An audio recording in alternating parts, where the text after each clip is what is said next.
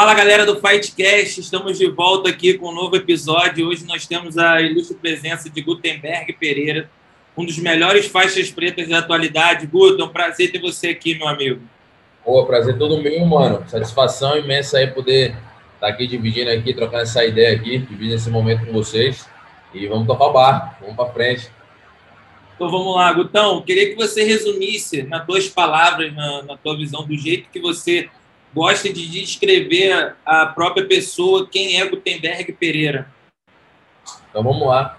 Uh, Gutenberg Pereira é um cara, me descrevendo, né? eu sou um cara simples, uh, sou baiano, nasci, nasci e criado em, em Salvador, é, venho de família humilde, uh, tenho raízes bem fortes ali na, na Bahia, quem, quem me acompanha sabe que eu sempre gosto de mencionar isso, tenho raízes bem fortes, e sou um cara simples, aí, gosto de treinar jiu-jitsu, amo que faço.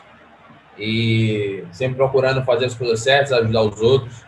E é isso, sou, sou mais ou menos, resumidamente, isso aí.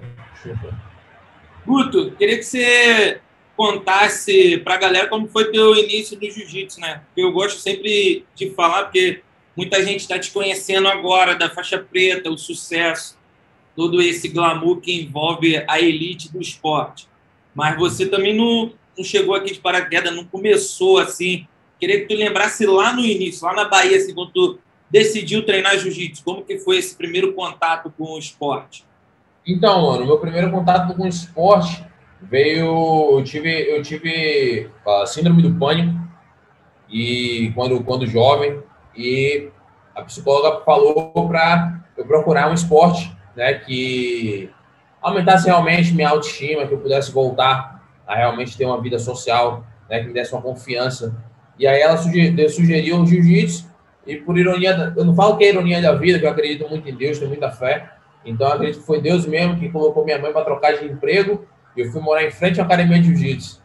Aí, no mesmo dia que a gente estava fazendo a mudança, eu falei, eu falei à minha mãe, aí ela falou que na segunda me matriculava. Na época eu tinha 15 anos. E comecei a treinar na academia Fight Club Jiu-Jitsu, que até hoje tem um, como eu falei, tem um laços muito fortes lá na Bahia, não só no jiu-jitsu como em um, todo, mas também no jiu-jitsu. A galera de lá me abraça muito, a galera da academia onde eu comecei, da Fight Club. Então, comecei lá com o mestre Márcio Pittencourt, com o Marcelo, Marcelo Vilas Boas, e, e foi isso, mano. E aí, treinei dois anos em Salvador, mas senti realmente que eu, eu queria algo mais, eu queria algo realmente, eu queria viver jiu-jitsu. Na Bahia a gente tem essa cultura né, do, do boxe, do MMA, então a galera migra muito, você vê muito baiano montando MMA, porque a galera treina jiu-jitsu ali no início, quando chega ali faixa roxa, migra. Né, começa a treinar, começa a treinar boxe, começa a querer migrar para o MMA. Eu não queria isso, eu queria realmente só treinar jiu-jitsu. E aí, mano, resolvi, né, tipo, tomar meu rumo e vim para aqui pro Rio. O irado. Antes da gente entrar no competição, carreira e tudo mais, foi interessante você falar sobre esse problema que você teve no início. Como que é, fala essa experiência para a gente, como que você foi vendo a mudança do poder do jiu-jitsu? Porque nosso esporte está começando a tomar proporções maiores e não é só um esporte de contato, não é ali uma medalha, vai muito além disso. Então, pô, foi muito bacana você ter compartilhado que deu o primeiro passo no jiu-jitsu por conta da crise do pânico. Como é que tu viu a, me, a tua melhora treinando jiu-jitsu? O que, que você sentiu? Pô, mano, acho que na primeira semana foi, uma parada incrível, que eu falei, na época eu, eu, eu fiquei assim, eu falei, pô, incrível a, como o esporte realmente pode né, ajudar a pessoa em vários quadros, não só nesse, mas em vários quadros, mesmo assim, de, em termos de saúde. E e na primeira, segunda semana eu já estava já melhor, já estava voltando à escola e tal, já estava mais um pouco confiante. Porque né, é um processo, e, a, e, a, e essa, esse lance do, do, do síndrome do pânico é uma briga contra a, a sua própria mente, né? São coisas que você cria na sua própria cabeça. Então você criou aqui, eu criei aquilo ali, só que com jiu-jitsu eu comecei a desconstruir, me fazia pensar mais em, mais em jiu-jitsu, então eu não pensava em outras coisas, eu só queria treinar, queria aprender. Então, o jiu-jitsu, falando assim em termos de tempo, foi muito rápido, mano. A minha melhor, eu senti a minha melhor assim, sabe? Muito rápido, né? duas semanas, três semanas assim. Irado. Então, tu, por causa desse, do jiu-jitsu ter melhorado a tua vida, você possa ter criado uma conexão muito maior com o esporte, né? Muito mais forte. Como é que foi ali tua decisão de competir pela primeira vez? Chegou a lutar de faixa branca ou foi só de azul? Lutei, né? Pô, faixa branca eu era, eu era, eu era bravo, faixa branca, hein? Faixa branca eu era bravo, fazia milagre pra caralho. Mas, pô, mano, foi, foi muito rápido a minha, minha, minha vontade de competir. Meu primeiro professor ele me incentivava muito, dava muita pilha assim, pô, você vai ser campeão, moleque, não sei o que, treina, treina mesmo, de vai ser campeão. Aí eu levei fé naquilo, né? Ah, 15 anos, a gente elogiando ali, eu sei, pá, pô, fiquei empolgado. Eu aí, na, nas, acho que no primeiro mês no segundo mês eu já competi. De faixa branca eu fiquei seis meses, ou seis meses assim. E aí competi, tipo, cinco competições. Aí finalizei todas. Aí no... Eu lembro quando eu peguei a faixa azul, foi um campeonato que eu lutei de juvenil e de adulto. Eu cheguei a lutar de juvenil, né, de, de faixa branca. E aí lutei de juvenil e de adulto.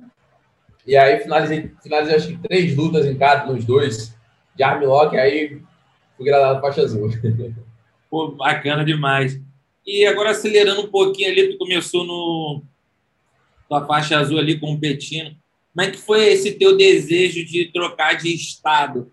Foi quando, quando que você teve esse estado? Tu chegou a vir competir no Rio antes de ter o contato com, com o Júlio, que a gente também vai falar dessa parte, como é que teve mas eu queria saber como é que foi essa tua vontade de vir para cá. Então, eu, eu, eu, tinha, eu tinha lutado em São Paulo antes. Eu tinha lutado em São Paulo, no Mundial do JE. E na semana seguinte era o Rio Open. Aí eu, eu fiz um bate-volta, né? Fiz o. Fiz o, o, o Rio São Paulo? Mundial do JE e lá em São Paulo que eu falei com o Júlio, eu, eu meio que deixei, deixei assim, pô, mestre, sei.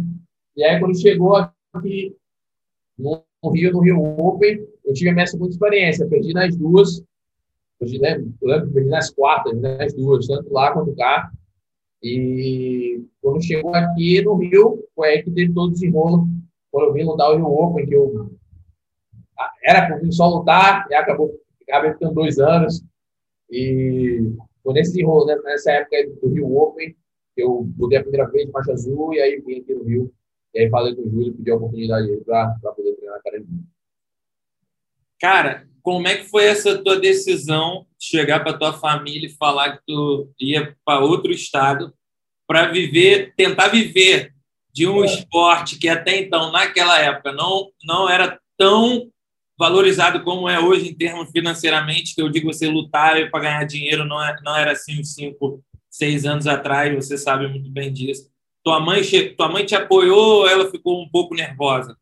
Nada, mano, ficou desesperada, tipo, e é complicado, né, para um exemplo, para uma mãe, o Rio de Janeiro a gente conhece como é perigoso e, e tem uma tem uma imagem, né? Eu que moro hoje em dia há muito tempo aqui, eu sei como funciona, não é como o povo prega, né? Mas realmente, para a gente de fora, de outros estados, a gente pensa que realmente é muito perigoso. Então, minha mãe pensa que qualquer esquina a gente vai entrar na favela, então, tipo, ela ficava muito com medo assim, porque é diferente, né? As culturas, né? As culturas das comunidades. Eu moro em uma comunidade em Salvador, mas é bem diferente a cultura das comunidades aqui, das comunidades de lá. Então, ela ficou muito preocupada, meu filho, pai, Rio de Janeiro não, não sei o quê, volta para cá. Aí eu, tipo, né, desenrolo com mãe, todo mundo sabe como é que é desenrolo com mãe. Eu falei, não, minha mãe, é isso que eu quero para minha vida, pai, eu amo fazer isso e quero levar isso a sério. Um dia a senhora ainda vai, vai saber que eu fiz a escolha certa, não vai se arrepender, não sei o quê. Aí fui, fui levando na ideia e aí consegui, consegui dobrar a velha. Show, show, de bola. E, Guto, na época que você chegou aqui, a GF Team tinha o. Não, eu não sei se ainda tem, você, você vai poder confirmar. Era o famoso treino das, das duas. Era. Cara, esse, dia não tem mais, né? Hoje em dia, dá, hoje em dia mudou para 11, né?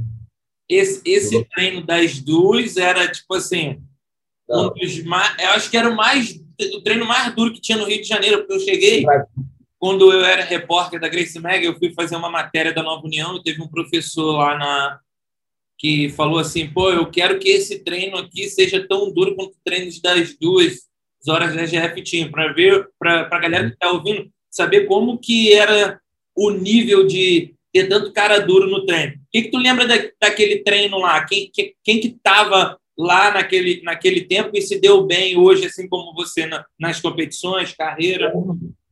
Cara, é uma lista, hein? Lista longa.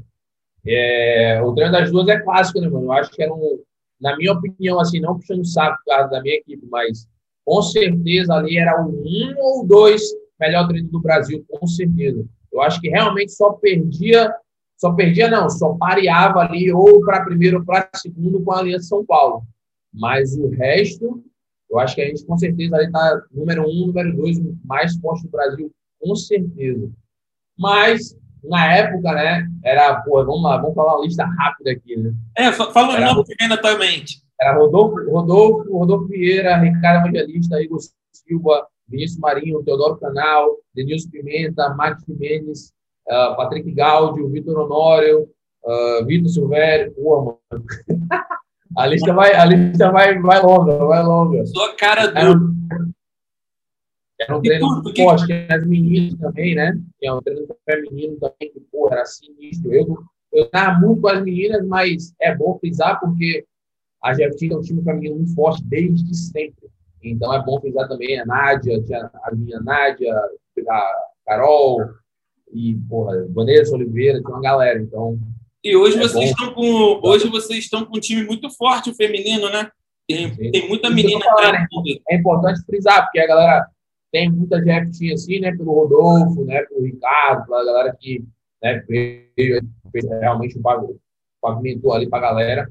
Mas não pode esquecer do time feminino de sempre, desde sempre, desde Gama Filho. Sempre foi muito forte e hoje em dia continua muito forte. Show de bola. E, Guto, o que que tu, que que tu um treino assim que vem na tua mente toda vez que você vai contar essa experiência para alguém, tipo assim, a partir desse treino eu comecei a enxergar a competição de outra forma. Foi a partir desse momento que abriu minha mente para o meu jiu-jitsu melhorar. Porque, Não, porque, tipo assim, você treinar num treino muito duro é muito bom, te fortalece a mente, mas se você tiver um ego muito elevado, te prejudica. Porque às vezes você vai treinar 10 vezes, vai apanhar as 10. Vai treinar 10, vai ganhar, vai ganhar, entre aspas, um treino que você vai falar assim, pô, me sobressair. Como que funcionou isso para você? Ali, ali era realmente pra gente, mano, tipo assim, vou falar para os moleques roxa, né, que era azul e roxa na época, que era eu, o Patrick, o, o Max, o, o Honório, o, o Silvério, era mais a galera assim. Pra gente ali era realmente uma. Era, era como posso falar, mano, afiando a espada ali mesmo, calejando a gente, porque a gente só apanhava literalmente e quando a gente fazia um duro, não que a gente ganhasse, mas quando a gente fazia uma banca ali com os caras, caralho, pô, fiz um treino duro hoje, pá, um treino, tá ligado? Então, mas a gente nunca teve esse ego aqui, eu lembro muito bem, a gente, a gente nunca teve esse ego inflado com os caras mais graduados, a gente sempre quis, a gente sempre apanhava, mas apanhava amarradão, sempre, sempre perguntando aos caras tipo, como fez a posição. Era, era um time, na época, eu lembro, era um time muito, muito unido. Tipo assim, a galera realmente treinava ali junto e era muito unida, tá ligado? Então, a gente não tinha muito, muito esse ego. Era um treino muito forte, mano. Era um treino complicado, assim, porque era muitos pesados. E aí você saía de uma pedreira, você ia para outra pedreira, você ia para outra pedreira. Na época, era, você tinha que fazer três, três treinos de cinco na base. Então, às vezes, vinha, tipo, Rodolfo, eh, Honório, Max. Porra, aí esse cara como é que você não fica duro, tá ligado? Como é que você não melhora? Como é que não te dá um clipe? Ou você é espancado, mano, aí você consegue fazer. Você fala, porra, não, tá, tô, tô, tô entrando no clima do treino. Mas no começo, mano, eu lembro que o eu apanhava pra caralho. O Honório, eu lembro uma vez que o Honório chegou pra mim assim e falou assim, pô, mas na moral, nem gosto nada contigo, velho. Peso médio, pô, 82 quilos. O Honório falou, mano, eu nem gosto de nada, você nem faz força direito. Falei, caralho, mano, tenho que ser pesado agora. Desse, desse momento, eu falei, vou ser super pesado agora. e, e, Guto, a gente entrou no. Você foi falando desse. Eu gosto sempre de, de conversar com o cara que às vezes ele fala uma coisa, minha cabeça estala assim para outra pergunta. A gente para para perceber hoje a divisão peso pesado, não digo ele pesadíssimo em si, não, digo de ele de super pesar pesado, super pesado, pesadíssimo, desde 2012, se eu não me engano, foi um ano que o, o Bochecha acendeu a rivalidade com o Rodolfo, que tinha devolvido a derrota de 2011, mas ali apareceu um peso pesadíssimo fazendo guarda, um peso pesado muito grande, e isso influenciou uma, uma geração. Hoje eu, vejo, hoje eu vejo você assim também. Você é um peso pesado, mas apesar disso ser muito flexível, faz guarda. Então já não tem mais aquele mantra de que peso pesado só vai aprender a passar guarda. Porque quando eu, eu lembro quando eu cheguei na, na academia uma vez para treinar, muito tempo atrás, faixa branca, gostava de fazer guarda, mas eu sempre tive um, um biotipo muito muito pesado. Eu gosto de fazer minha guarda, tipo Davi Cabral. E alguns professores que eu tive no início falaram: não, peso pesado não faz guarda, mas hoje a realidade é outra. Se você for um peso pesado você não souber fazer guarda, você está um pouco complicado para lutar. Você chegou a pensar dessa forma de não ser só passador, mas guardeiro, ou talvez ter visto outros atletas maiores do tipo seu biotipo assim fazendo guarda também? Ou isso não te influenciou de maneira nenhuma? Não, eu sempre, eu sempre gostei de fazer guarda, né? Eu melhorei realmente. Eu eu digo que hoje eu passo melhor do que eu, eu passo guarda, né? Mas todo mundo me vê fazendo guarda nos campeonatos porque é a forma que eu luto mesmo, sempre busco a guarda. Mas eu sinto que eu passo muito melhor do que eu faço guarda. Mas no começo eu era só guardeiro mesmo, melhorei minha passagem aqui. Esse lance de, de realmente tem um, um estigma, né? Por trás aí do, do, do, do pesado até o, o pesadíssimo de, tipo assim, a gente tem que fazer guarda de uma forma super conservadora, por causa disso, a laçada, o meia, e não a guarda aberta mesmo, trabalhando, o mundo dela riva. Né? A gente tem esse estigma. E eu lembro que eu via muito, mano. E até, tipo, tá até no UFC hoje em dia. Eu gostava de assistir muito cara de sapato lutar. E era ele e o Bochecha, né? A parceria na época. Sim do Bochecha. De passagem, eu sempre assisti o Rodolfo mesmo, que era, era sempre meus dois caras que eu mais assistia, era o Rodolfo e o Lucas Lepo, que hoje eu assisto. E, e fazendo guarda, assim, eu gostava muito de assistir o Romulo, mas o Romulo é meio pesado, não conta. Então eu assistia muito o Romulo, o, o cara de sapato e o Bochecha. Porque realmente eram uns caras grandes que fazia, pô, o cara de sapato fazia berimbolo que nem levinho, né, mano? Tipo, muito sinistro. Então, eu sempre botei nessa cabeça, eu sempre botei na cabeça, eu pô, sou pesado, mas eu posso ser versátil. Eu posso ser um pesado diferente, eu posso, né? Então, eu sempre, sempre tive essa, essa mentalidade realmente de me inspirar nos caras mais pesados que fazia guarda. Mas eu sempre fiz guarda, mas sempre fiz guarda.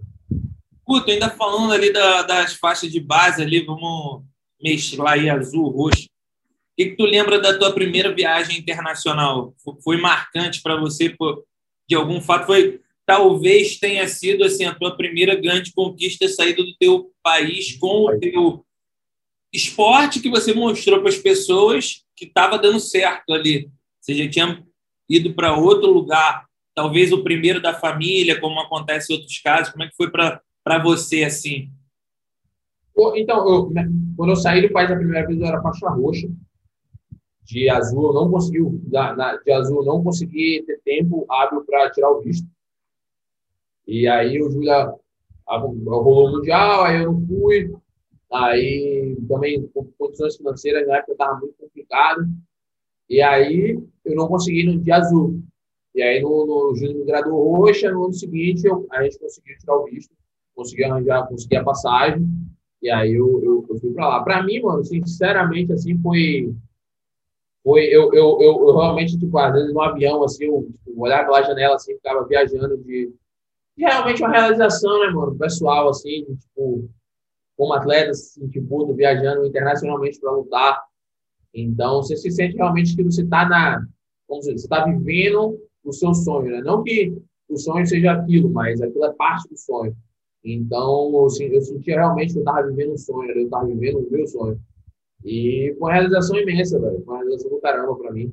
Foi massa, assim, a primeira vez. E, como você falou, me fez me sentir atleta né? me fez dar um incentivo para. Eu sempre quero ter, sempre quero sentir essa situação de novo, sacou? Foi mais ou menos isso. Irado. E, Guto, foi na faixa roxa ali que tu ficou de vez ou tu chegou a voltar para o Brasil de roxa? Não, eu voltei, eu voltei várias vezes, eu voltei várias vezes. Eu fui, eu fui para os Estados Unidos morar de marrom. Assim que, assim que eu peguei a marrom, eu, eu viajei, eu fui para os Estados Unidos, eu, eu fui morar. E como que tu foi aprimorando teu inglês, cara? Tu lembra de alguma situação inusitada, a primeira vez que tu chegou lá, pedindo algo para comer? É sempre bom contar essas histórias, porque todo, todo atleta de jiu-jitsu que chega nos Estados Unidos a primeira vez, sem saber falar inglês, tem uma, tem uma história é, inusitada. Pô, mano, tipo, é, era mais tranquilo assim, tipo, porque eu sempre tava com alguém que falava inglês, então eu sempre meio que deixava a bola pros caras. Mas tem, tem um divisor de águas para mim que foi muito engraçado, assim. Muito engraçado não, foi muito constrangedor para mim, porque foi na aula, né? E aí, eu, caralho, eu, eu, eu dando aula aqui, meio que falando assim, né? Tentando desenrolar o máximo que eu podia. E era um monte de criancinha. E aí as criancinhas começaram a rir, uma para outra assim. Eu aí olhei para as criancinhas assim, tipo, eu sabia que elas não estavam entendendo porra nenhuma que eu tava falando. Porque realmente, quando você tem um inglês muito, muito ruim, porra, só quem vai entender é um adulto e mesmo assim fazendo aquela mímica, né? Fazendo aquela, aquele contexto. E, pô, a criança entendeu o que eu tava falando, as crianças começaram a dar risada, mano. Eu comecei a suar. Aí falei pro parceiro, eu falei, qual é, mano? O parceiro já, já tinha aquela química, né? Aquela, aquele contexto. Eu falei, explica assim, fala assim, assim, assim, eu vou ficar calado. Aí na minha cabeça, tipo, foi muito constrangedor, assim, eu falei, caralho, mano, eu não tô conseguindo nem dar aula. Então, realmente, eu tenho, eu sou obrigado a aprender inglês de qualquer forma. Então, eu era muito perguntador, isso me fez ajudar muito, me ajudou muito a aprender inglês, não era muito perguntador, eu perguntava muito, mano, como é isso, como é isso, como é que se chama isso, qual é o contexto disso, como forma uma frase com isso. Eu nunca estudei, né, de livro, de, nunca estudei uh, inglês, assim, só na escola mesmo, mas bem básico. Então, essa, eu acho que porque eu perguntava muito, me fez aprender inglês rápido.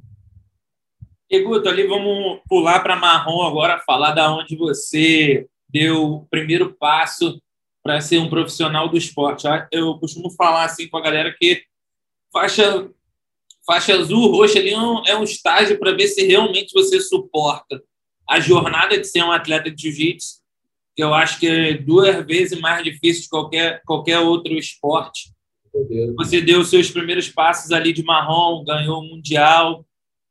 Tá ali, quando, o Mundial na faixa marrom, que antecedeu sua graduação de faixa preta ali, chegou em algum momento assim pensar como que vai ser daqui para frente, o que, que eu não posso errar, o que, que eu tenho que buscar, como que funcionou isso para você? Pô, a transição foi, foi, foi, foi tranquila para mim, assim, porque a única coisa que realmente eu, eu, eu ficava muito preocupado era realmente a, a, pergunta que ficava na minha cabeça era quando eu ia começar a ganhar dinheiro. Essa era a pergunta assim, né? Você sobe de marrom, a maioria de marrom você está com 21, 22 anos, né? A maioria, tem uns que chega até mais novo, mas quando você chega ali, mano, 20, 21 anos, Ainda mais você vindo de família humilde, você está pensando em prover já, sabe? Você está pensando em querer prover de alguma forma para sua família, para você próprio. Então, quando eu subi para marrom, meu lance profissionalismo clicou assim, eu falei, mano, será que agora eu vou começar a ganhar grana? Será que agora né, vai começar a subir uns campeonatos maneiros, lutar uns patrocínios maneiros? Então, eu acho que na, nessa transição ali de roxo para marrom, essa era a minha única preocupação, assim, tipo, essa era a minha única, né, preciso arranjar um patrocínio bom para me dar um salário para mas em termos de tipo de técnica de treino assim eu ainda estava aqui no Rio logo eu, eu fui para os Estados Unidos um pouco depois eu estava eu tava aqui morando aqui no Rio então treino assim eu ainda não me preocupava eu era muito confiante também assim que era um treino muito forte então automaticamente sua confiança ficava muito elevada então tipo assim eu tinha uma confiança muito forte no treino eu sabia que tipo, a técnica ali estava tava, tava no momento estava shapeada então, eu me preocupava muito com isso. Acho que a, a, a, aquela parte do início ali que eu falei era a que mais me preocupava.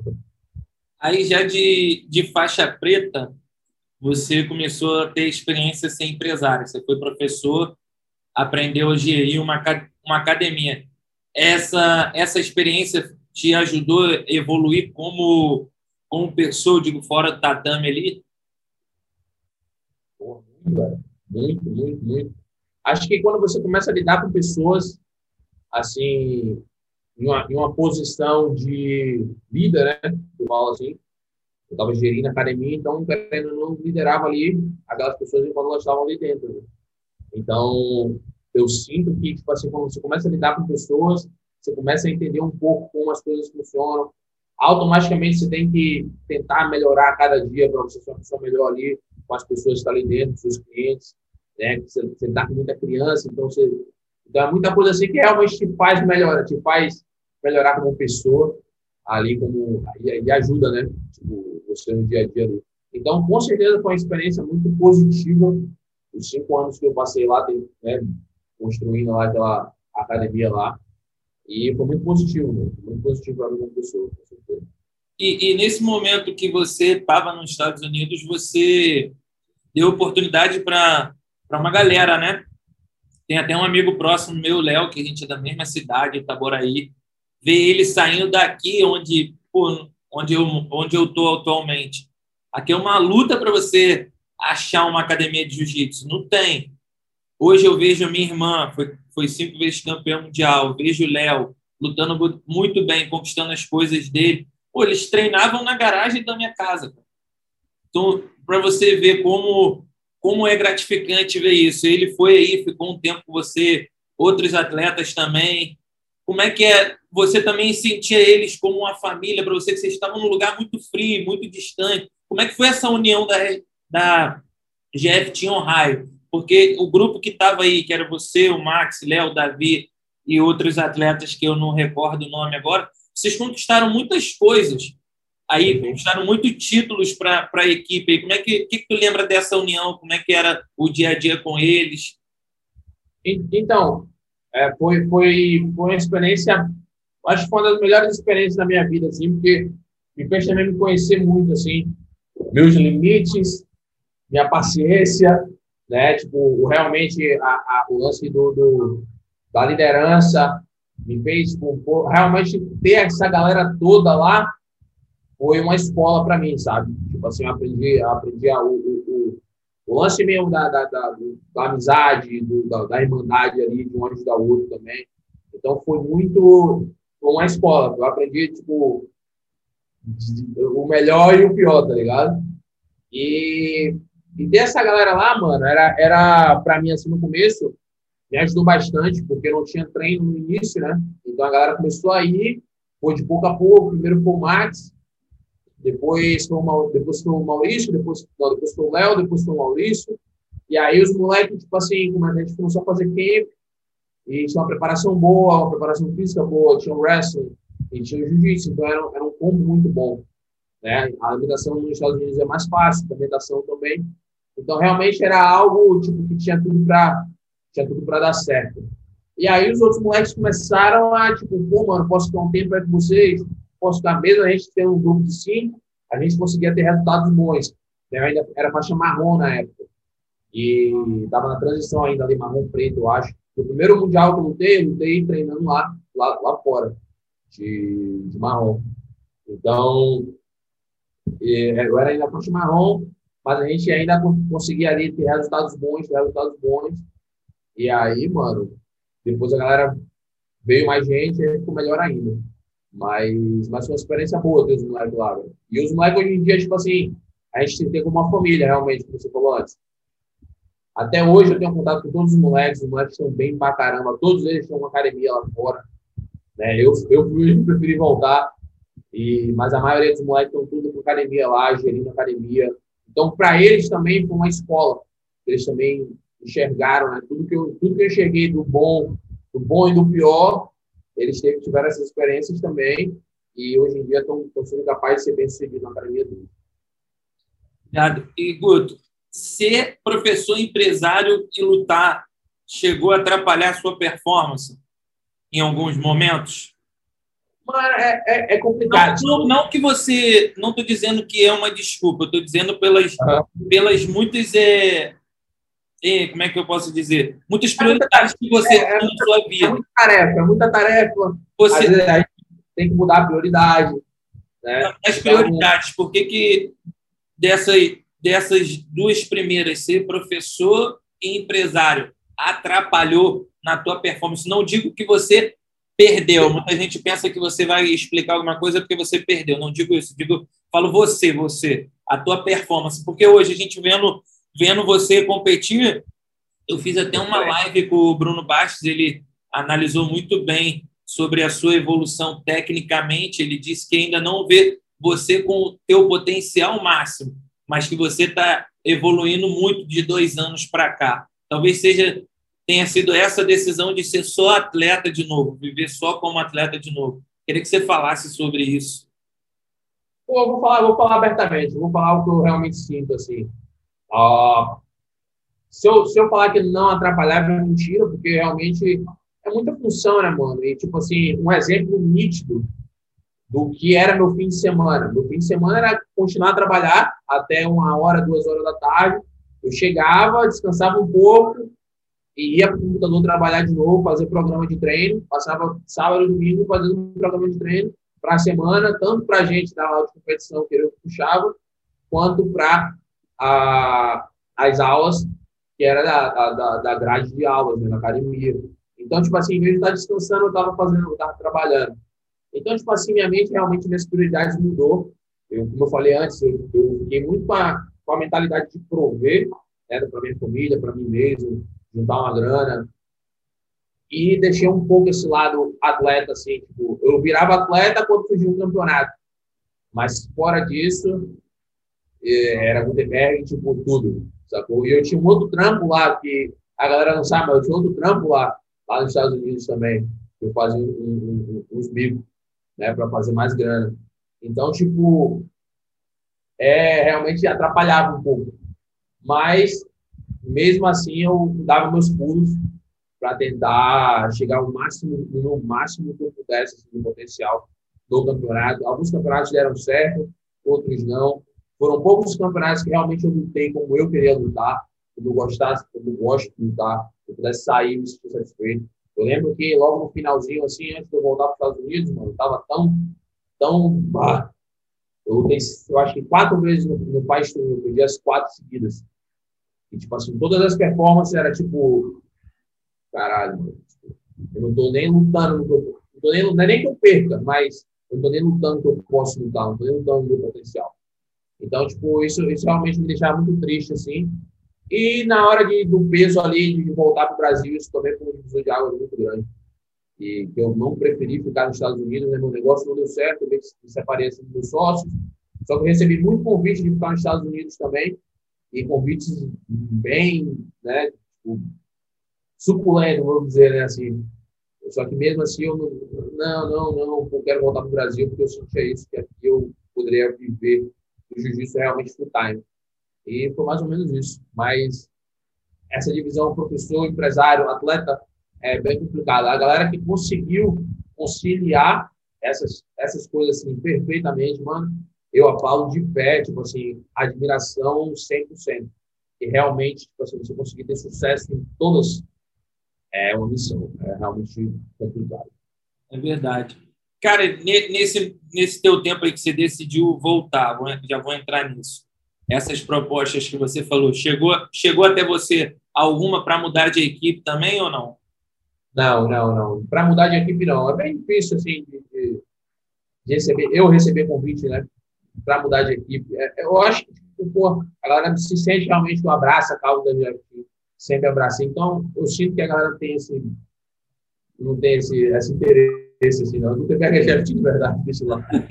Você é um cara também fechado para alguém chegar e te oferecer uma troca de equipe também, ou você acha que pelo fato de você expressar essa gratidão, a, a tua química ali com a, com a GF Team evita isso também?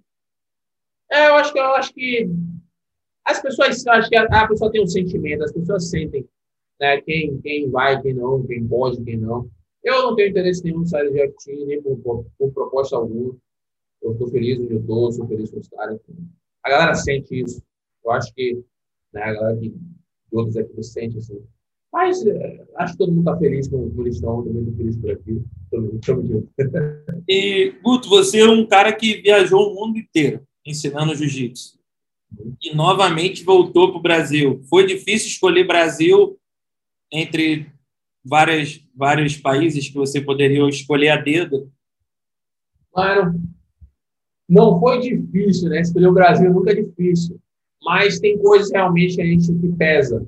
Né? Financeiro pesa, segurança pesa, né? Tem vários outros fatores, qualidade de vida pesa. Mas tem uma coisa mais importante para mim, assim, mano, que não tem peso que, que é minha família, tá perto da minha família. Eu saber que eu tô duas horas de avião aqui com uma passagem de 300 reais, 400 reais, eu posso estar em casa. Para mim, para mim é, é, é uma, para minha cabeça assim, para meu coração é tranquilo. Tenho, eu fui criado pelos meus avós, meus avós já estão idosos, então eu prefiro estar mais perto assim. Então não tem não tem balanço que, que, que tem assim. Mas tive muitas propostas, fiquei balançado com algumas assim. Eu tinha muito desejo de ir para o Japão e cogitei a forma assim de, de arranjar alguma forma de eu poder engatar ali no Japão, começar um trabalho lá. Mas no final de tudo eu preferi, preferi voltar para o Brasil. E, cara, hoje você está vivendo um atleta full time. Cinco pontos que você pode citar que você melhorou assim, sem comparação. Por vários, meu descanso, eu descanso mais, uh, consigo estudar mais jiu-jitsu, minha vida como minha vida como atleta melhorou bastante, como desenvolvimento mesmo assim, pessoal, né? Meu porte físico melhorou e eu, meu humor também, meu humor, tô, tô, mais, tô, mais, tô mais feliz tendo bons resultados. Tá, tá feliz? Tô feliz, tô feliz. Cara, isso refletiu muito no, no BJJ Stars, principalmente a sua primeira luta. Todo mundo, boa parte, né? Todo mundo não, não seria a palavra certa para usar boa parte ficou muito surpreso a forma contra como você lutou, lutou contra o Nicolas Meregali, né? Você de fato encarou o jogo dele mesmo, usando o que você tem de melhor. Foi muito assim a diferença que você mostrou naquela luta, a diferença de outros campeonatos que eu digo. Você estava mais forte, aparentava estar mais forte, mais mais técnico e a sua parte mental estava muito mais visível ali, que você estava muito blindado, você estava acreditando em cada posição sua. Tanto quando ele puxou, você o, o, cruzou o joelho já quase passando, e aquilo ali não te fez perder o foco, para ver como você estava centrado. Tanto que eu comentei com, com um amigo, falei, caraca, ele, ele começou tão bem que quando um atleta está assim, lutando em alto nível, começa tão bem, teve o caso do Gilbert Turim, só para fazer uma sintonia, que ele disse que acertou um bom golpe e ele se perdeu, na, se perdeu na luta. Como que você geriu essa tua nova forma de lutar? Eu digo ali, você deu o primeiro passo, acertou, deu o segundo, acertou, deu o terceiro e foi progredindo, tanto que o resultado todo mundo sabe você chegou na final, lutou bastante, mas eu queria saber, não estou falando da luta com o Nicolas, nada disso, estou falando de, de, performance. Você, você lutou bem a primeira, lutou bem a segunda e lutou muito bem também a terceira, apesar de ter ficado com a medalha de prata, mas você teve uma atuação excelente, queria saber como que funcionou isso. Ou então, eu treinando já tem um tempo, né, mano? Tipo, eu treinando um pouco antes da pandemia, eu tive a sorte de, quando teve a pandemia, eu não parar de treinar com meus amigos eu continuei treinando na garagem de casa, na academia de, de na, na, academia de amigos com portas fechadas com os parceiros. E daí a gente, eu não tive essa, eu não, eu não, não tive como parar. Então, mesmo, e, eu estava fazendo todo meu, toda a minha rotina, treinar a posição, treinar rolo, fazer a preparação física, porque eu estava em Salvador e eu tinha muitos amigos que tinham dono de academia de jiu-jitsu, dono da academia de musculação, então era sempre no contato, pô, mano, posso ir treinar aí, quatro hora, e a galera lá me abraça muito, sabe que eu não posso parar. Então, tipo assim, brother, abri a academia de musculação toda apagada, vai lá, mano, treina aí, então acende a luz. E eu treinava. Então, tipo, eu venho treinando há muito tempo e eu senti isso. Eu, eu, tipo, com o preparador físico, eu tô com, com, com o Andreado, eu me sinto muito bem, assim, tipo, a gente fez uma programação de treino bem. Então, desde quando eu venho lutando, desde quando eu voltei para o Brasil, a maioria das, todo, quase todas as minhas performances foram boas. E no vídeo de só teve realmente mais repercussão pelo fato do evento ser maior. Né? Mais pessoas estavam vendo, mas eu vinha tendo, eu, eu, vinha, eu vinha melhorando minha performance a cada, a campeonato. E só espero que isso continue acontecendo, sabe? E além do que a gente está no colégio, mesmo que muito, muito mais olhos, né? Virados para o evento. E os caras que eu realmente eram mais nomes, tinha mais, tinha mais nomes. Então, tinha mais expressão, né? Então, teve mais expressão ali, mais. Mas eu sinto que já fizeram um tempo, foi um trabalho de longo tempo para melhorar. Entendi. Como que funciona a sua forma de, de pensar assim? Você também hoje é um cara expressivo, está começando a sua jornada na faixa preta. Você, você, como que você lida com isso de às vezes lutar com um cara que já venceu dois mundiais? Você chega a pensar nessa forma? Você é só mais um atleta ou você não você não deixa o resultado dele de últimas lutas influenciar? Eu queria saber assim, a sua forma de pensar para encarar um, um, grande desafio, como foi lutar o DJ Stars, 100 mil, 100 mil reais, lutar um mundial, um pan-americano. Queria saber a sua forma de lutar, como que você de lutar que eu digo de encarar um campeonato assim, como que você pensa, você analisa para você se dar bem. Então, o, o, que eu tento fazer no máximo, tipo assim, o que eu sempre tento, não, o que eu sempre faço, é, é focar realmente em mim, sabe? Tipo assim, se eu realmente parar para pensar no título, nos títulos de todos os caras que eu lutei, mano, eu não ia lutar. Porra, o, o, o, o Nicolas fez quase grande mãe em todas as faixas, né? Só, só não fez, acho que na preta, eu acho, sei lá. Mas ganhou dois mundiais de preta. O Hulk fez grande mãe na preta. O Preguiça ganhou dois mundiais, dois Abu Dhabi, a DCC. Então, tipo assim, se eu parasse para pensar, mano, tipo, nisso, eu ia pedir pro Pedro para tirar meu nome, tá ligado? Porque não ia dar, meu psicológico não ia aguentar, eu, um cara subindo ali. Então, acho que é isso o, o, o, que, o, que, mais, o que mais importa para a minha performance, né, como, como vou performar. E eu sempre tive um coração ali, eu sempre senti que a forma que eu luto, a forma a, o que eu vejo na minha performance ali tem capacidade de lutar contra os caras também. Então, eu estava bem confiante ali no meu jogo, estava pensando bastante como eu ia performar, não na, não na vitória a vitória ia ser consequência de uma performance boa. Eu estava muito focado nisso, não estava focado no jogo de tal, no jogo de tal, no jogo de tal. Porque, tipo, eu já vejo, eu assisto muito luta, então eu vejo a luta dos caras há muito tempo, então não tinha o que estudar mais. Né? Não tinha nada novo para eu ficar vendo. Então, realmente só foquei no meu jogo, foquei no meu jogo ali, foquei na minha base. E aí, ficou mais ou menos isso. Na tua visão, é, qual a luta que você mais gostou de ter feito nesse BJJ Star? Assim, assim, que te deixou bem, que fala, porra, essa luta eu fiz, meu irmão, me senti bem. Porra, vou te falar, mano, tipo assim, claro que na, na a luta contra a primeira luta contra o Nicolas foi, foi a luta que eu mais consegui conectar posições, né? Mas a luta que eu mais entrei mais de boa, assim, mano, soltando mesmo, solto com preguiça. Pô, a luta que eu perdi. Eu perdi, mas eu saí feliz, tá ligado? Porque realmente foi a luta que exigiu de decoração ali. Tipo assim, mano, você vai brigar até onde você ter coração, você vai brigar. Se der, Deus, se não der, paciência, vamos para a próxima. Mas foi a luta que me fez mais me sentir, tipo assim, mano, eu lutei, velho. Eu lutei até o fim, sabe? Então, tipo, se eu falar de, de posições, de quantidade de posições que eu lutei, que eu, que eu conectei, eu falo na primeira que foi a do Nicolas e se for falar de um, um, resumo total do que eu me senti bem, assim, depois, até com a derrota, eu me senti feliz, foi com o preguiça, porque eu senti que realmente eu lutei, é, dei tudo de mim, dei tudo que eu tinha naquele momento ali. Irado. E, Guto, como é que você pretende investir o dinheiro que você ganhou, 30 mil? Porra, mano, eu tenho, eu tenho várias, várias, vários projetos, né? Tipo, claro, ajudar minha família, Uh, conta para pagar, eu moro, moro só aqui no Rio, então conta para pagar. Meu, meu mês é mil contos de só de comida, meu irmão. Então é salgado, vai salgado. Sustentar tanto é osso.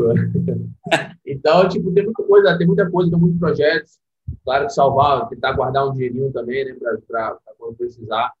Mas tem muito projeto bom vindo aí. Tem um estúdiozinho saindo aí em breve. Então, é mais investir o, dinheiro que eu ganhei de forma inteligente e tentar economizar o máximo possível. E, Guto, tua próxima meta, a gente estava conversando antes dessa entrevista começar, você falou que tem a vontade de lançar um curso novo, você tinha lançado da mentoria, mas foi em inglês. Tem alguma coisa voltada para o público brasileiro também, dessa vez? Então, dessa vez vai ser restritamente para a galera do Brasil. Eu tô, como eu falei, eu estou lançando do provavelmente aí começo de março meu estúdio vai, vai ficar pronto aqui no meu apartamento e, e vai ser uma vai ser um estúdio massa, mano, só mesmo para gravar posições e provavelmente eu vou estar fazendo meu curso aí. Eu fiz um curso uma vez, uma lá fora, mas eu senti que tinha o amor mesmo da parada e aí eu preferi mandar tirar. E aí eu falei, mano, eu vou fazer por mim mesmo, porque eu coloco todo o amor que eu tenho por, pela parada, toda na edição, no, na, em fazer, no gravar na edição. Então, breve aí eu acho que vai estar saindo aí um conteúdo em português, vários conteúdos na verdade. E tô amarradão e esperem aí que vai, vai vir coisa boa. Putz, chegamos ao fim da entrevista, quase uma hora de, de resenha, pô, muito maneiro.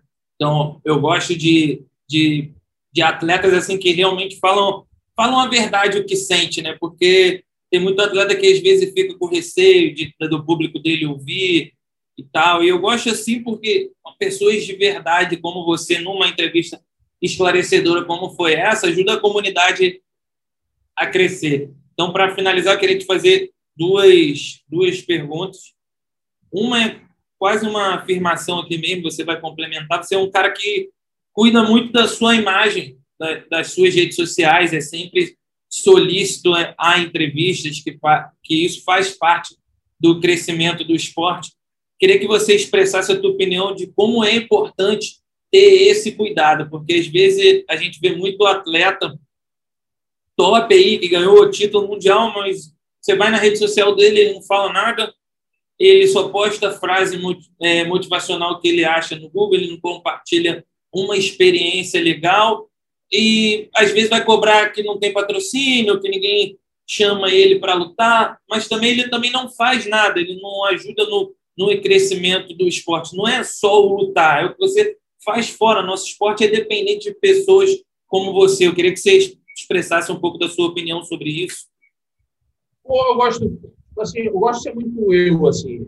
Essa pessoa que você vê na social media aí sou eu em, ao vivo. A galera, os meus amigos aqui próximos sabem disso.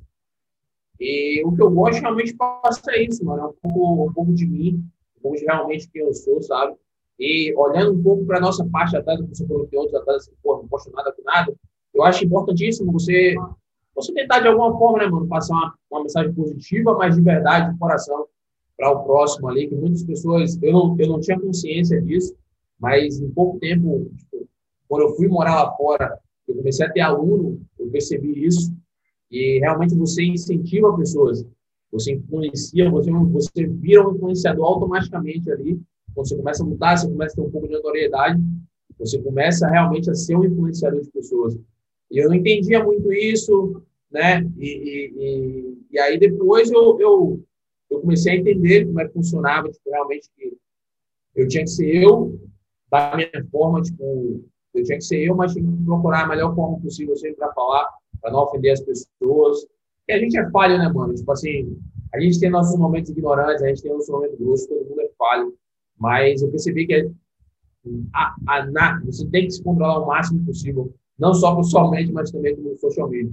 Então, eu sempre procuro passar minha mensagem de uma forma tranquila, que as pessoas entendam de uma forma simples, de uma forma amigável, para as pessoas sempre né, entender realmente quem Gutenberg é. E essa, essa é a minha missão assim, no, social media, tentar realmente mostrar eu, Gutenberg, não só o atleta, mas como, como sou fora da academia também. É mais ou menos isso. E, Gutão, maior lição que você aprendeu com jiu-jitsu para sua vida? Maior lição, mano. Porra, vou te falar que a maior lição é que se realmente você quer alguma coisa, mano, você tem que sacrificar e se dedicar. Porque sem essas duas aí, você não vai para lugar nenhum. Isso é uma. Acho que isso é, é o. Eu falei isso no jiu-jitsu, né? Que é o, é a, são as duas palavras que regem a minha vida: né? sacrifício, dedicação. Sacrifício desde de moleque várias coisas e me dedico. Desde quando eu comecei a treinar jiu-jitsu, eu me dedico para ser o melhor de mim, uma, melhor possível do que eu fui ontem. Então, se eu continuar nesse, nesse ritmo aí, é, coisas boas vão vir. Então, é, eu acho que essa é a mensagem que eu deixo, que o Jiu-Jitsu me ensinou isso, mano, que sacrifício e dedicação é, são as, as, ingredientes chaves para chegar aonde você quer chegar. Guto, muito obrigado. Galera que escuta o Fightcast, muito obrigado pela audiência de vocês aí. Até a próxima, meu amigo. Valeu, meu brother. Us. Us.